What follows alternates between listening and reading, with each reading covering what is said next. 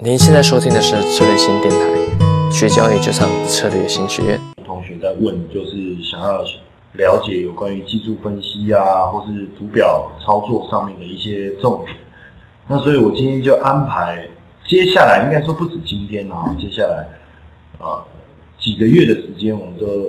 一步一步的带各位哦，就是比较有系统的来学习这个啊图表交易。你也可以说它是一个主观交易。当然，呃，现在在国内量化交易其实非常的盛行了，哦，非常的盛行了。那这个图表交易，也就是所谓的主观交易啊，跟这一个呃量化交易或者叫客观交易有什么样的这个不同？有什么样的不同？当然就是。量化交易的好处是它把这个呃人性的这个脆弱的一面啊，完全的克服掉了，对不对？我就直接把我所有的这个指令，我透过编程的方式写入到电脑里，让电脑去执行。也有越，而且现在这个 AI 的这个人工智慧，甚至透过大数据的方式去做选股也好，然后做操作也好。其实已经呃越来越成熟了，越来越成熟。那这个传统的，或者是说这个老掉牙的这个梗啊，老梗啊，这个图表交易这个东西啊，还能用吗？当然就是说，当然在在我呃，比如说像我就是不会编程，然后我也不会做量化。嗯，我们也有请这个啊，这个工程师啊。然后来编程，把我的一些操作的想法，把它做成这个量化的概念然后去操作跟执行。这个部分我们自己有在做。但其实我们在想，并不是所有呃有兴趣进入到期权交易，或者是外汇交易，或者是呃股指期货交易的人，他都有这个编程的能力。好，这是第一个，并不并不是大家都有编程的能力，这是第一个。第二个就是说。当呃，当然我们可以把我们的资金委托给这个比较好的这个量化的基金来操作，哎，这当然就是另外一个想法。但假假如说我还是希望能够自己来做交易呢，或者是说在呃这个交易的过程中，我想要自己来参与呢，那我觉得图表交易或是客观交易的一个部分，还是一个很好的一个。学习的一个方向，好，有很好的学习方向。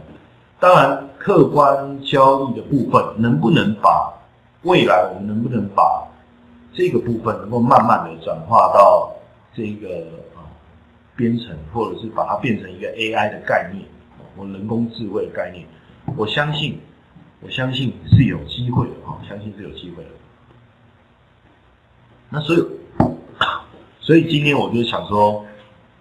我就从最一开始哦，让各位去了解整个整个 图表交易的一个精神。那当然，传统的技术分析啊，有很多的法则都被公开了。那有有的是越来越复杂，有的是越来越复杂。那有的是解释的变得好像又太过简单。那基本上，我觉得有很多的呃技术分析的理论。要融入到实际的操作是有它的困难度的，所以如果你要达到整个呃操作上面能够呃有很好的效果，我觉得需要透过非常长时间的对比跟归纳。当然，甚至如果能够编程，直接用 back test 的方式去测试，这个也是非常非常好的，非常非常好。但是我们再仔细想，就是说每一个每一个波段的操作。其实，如果我们把它切割开来看，其实也是一段一段、一段一段的小片段。所以，假设我能，我们能够掌握好这个小片段，或许，或许加总起来的波段会更漂亮。比如说，像啊，这个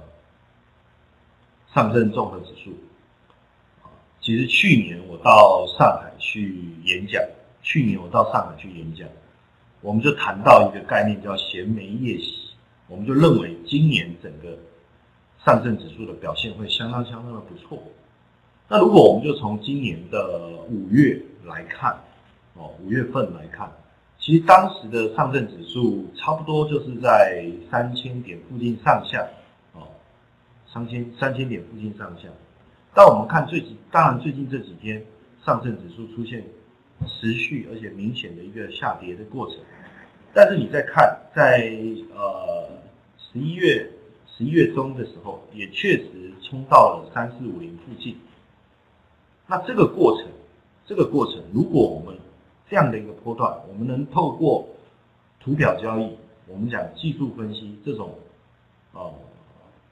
主观的的思维，有没有可能能够操作到这个片段，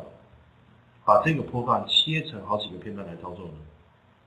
那如果以波段的角度来思考，可能我们甚至对明年的整个 A 股的表现，我们是很有期待的。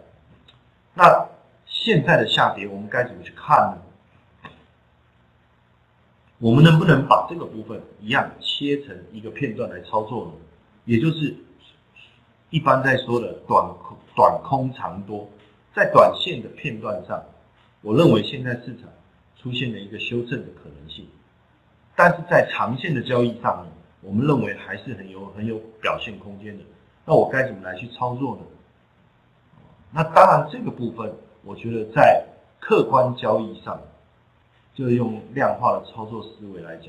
它基本上也不会，它就是持续的去分析数据进场做操作，分析数据进进场做操作。但在图表交易上来看，应该是有机会去找到很好的切入转换的一个时间啊。那当然就是技术分析被大家所攻击的地方也蛮多的，嗯，比如说呃。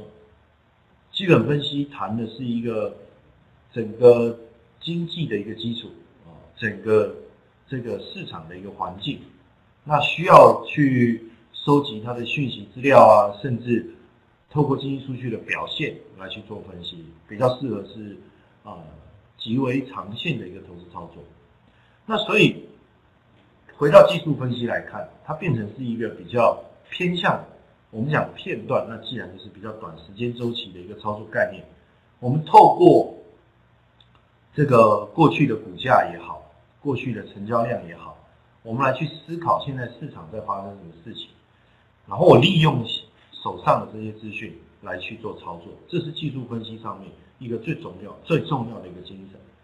但技术分析当然也分的非常非常多哦，非常非常多。那除了技术分析跟基本分析之外，还有哪些学派？那会会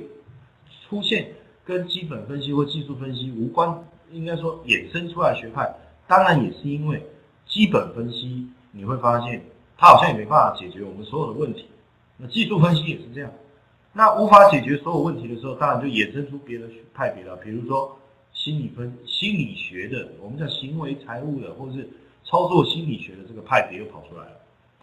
当然，还有一些就专门以这个呃消息面为主的这样的一个派别，甚至还有一些像呃过去一段时间有一些从美国来的基金，他甚至专门去找一些公司的这个资讯跟它整个经营架构不合理的地方，哦，来这个当秃鹰，就我们所谓的秃鹰。所以其实后来的派别当然就越分越多了，但基本上我觉得还是都是从。这个基本分析跟技术分析，从这个架构去延伸出去的啊。更多精彩的培训，欢迎上策略型学院网站。